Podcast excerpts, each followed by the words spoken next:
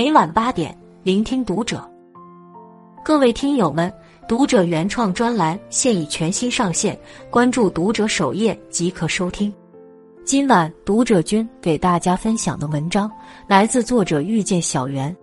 中年婚姻最大的悲剧，比背叛更可怕的是夫妻间相敬如宾。上周末和闺蜜文文小聚，她言语间对丈夫的失望，让人感到一阵心酸。文文结婚二十年，有两个孩子，和老公在同一家公司上班。在外人眼中，她事业爱情双丰收，可事实上，她并没有感受到这份幸福。刚生下老二时，有婆婆帮带孩子，加上年纪不大，文文可以带娃和工作两手抓，即使有怨气，也能很快调节过来。但如今年满四十，孩子也正处叛逆期。文文想要兼顾事业与家庭，实属吃力。她希望丈夫能搭把手，可对方却全程冷漠，回到家就往沙发上一躺，啥也不管，对她和孩子不闻不问，甚至还被丈夫指责说就是年龄大了，越来越懒了。文文告诉我说，心好累，每天都在想离婚。这样的场景在他的婚姻中上演了无数次，可到头来只是一句“算了吧”就匆匆收尾。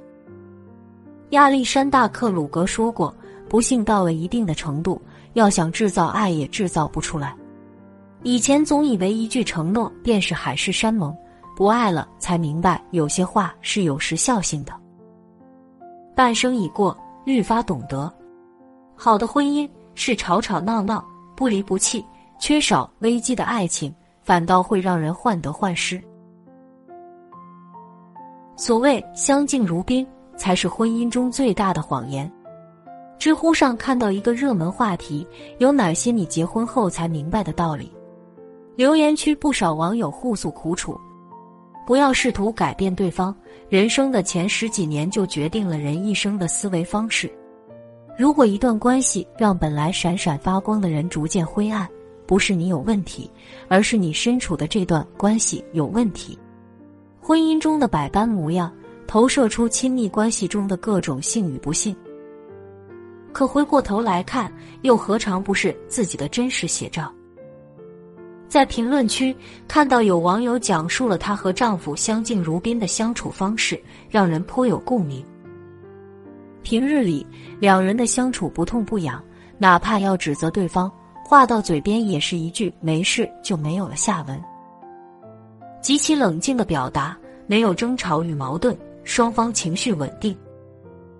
这种岁月静好的表象，在外人看来是近乎完美的婚姻。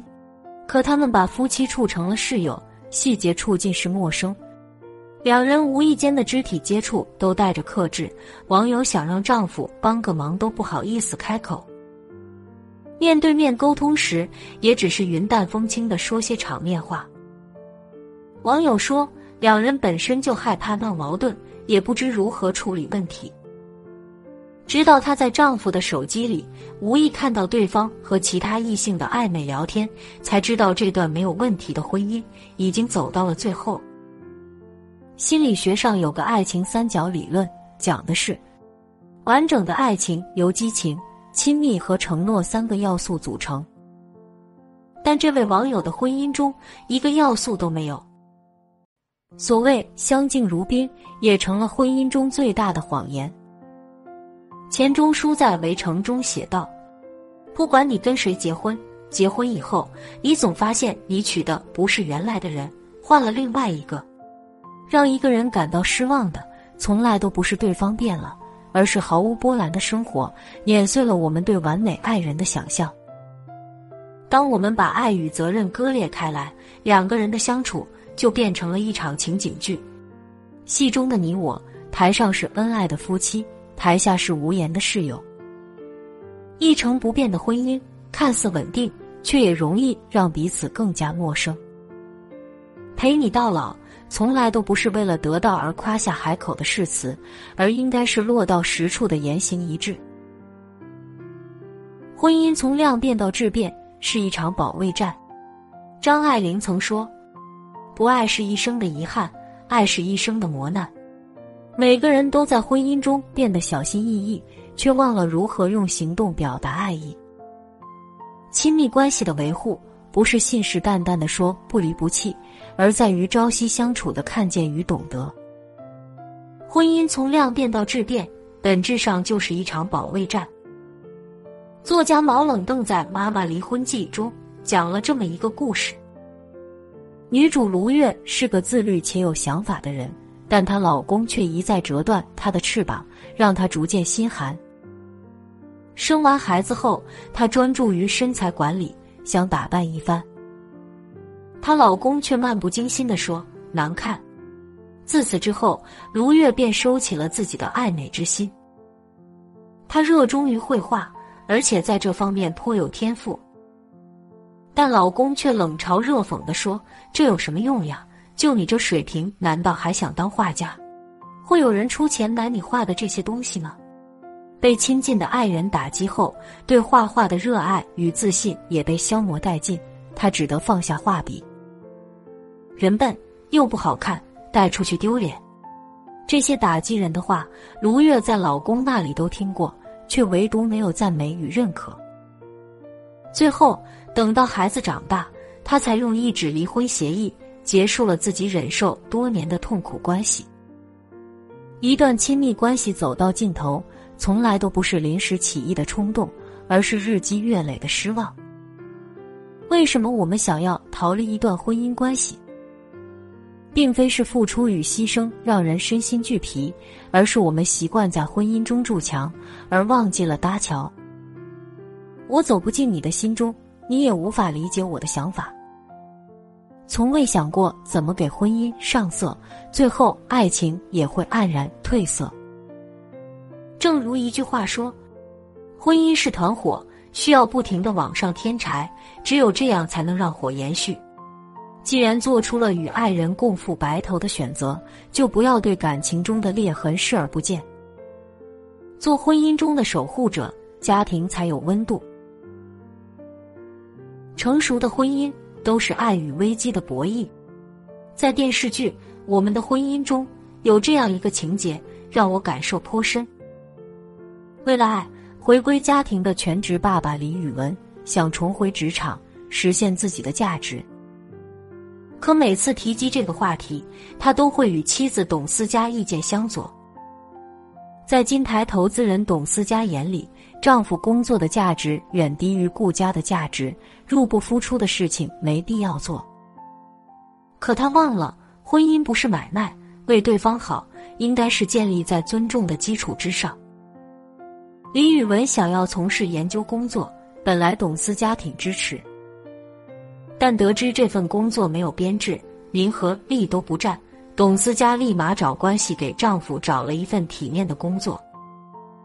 也正是这份钱多活少的工作，让李宇文意识到，在妻子眼中，他的爱很廉价，以至于连选择工作都要符合对方的期待。在这种窒息的关系下，李宇文向董思佳提出了离婚，而董思佳习惯了李宇文的默默陪伴。直到她要抽身离开时，才恍然发现她对丈夫的伤害有多深，对方的好都被忽略，她完全离不开他。好在她最后醒悟，这段婚姻才得以圆满。夫妻关系中，打着爱的旗号把想法强加给爱人，必然会让对方产生想冲破藩篱的冲动。婚姻的内核是爱与危机，距离不一定产生美。但拉近距离会让两颗心靠得更近。想起我的前半生中的一句经典台词：“两个人在一起，进步快的那个人总会甩掉那个原地踏步的人。步入婚姻的人最能感同身受。当夫妻之间的差距越来越大时，再炽热的爱也会逐渐冷却。当两人互相促进时，再难的处境也能感到温情。”什么是成熟的婚姻？或许这就是答案。纵然婚姻中充满危机，却依然甘之如饴的用爱守护婚姻。人到中年，突然就读懂了这句话：所谓缘分，就是遇见了该遇见的人；所谓福分，就是能和有缘人共享人生的悲欢。和相爱的人共赴白头，是每个人对婚姻最初的憧憬。但任何关系都有保质期，懂得珍惜才能守住美好。婚姻就是一场单程旅行，只有抵达终点的人，才能将风景尽收眼底。夫妻之间，学会用放大镜看优点，用显微镜看缺点，才是对彼此最好的尊重。愿你趁着婚姻的余温还在，热情的心还未冷却，珍惜眼前人，将爱进行到底。关注读者，感恩遇见。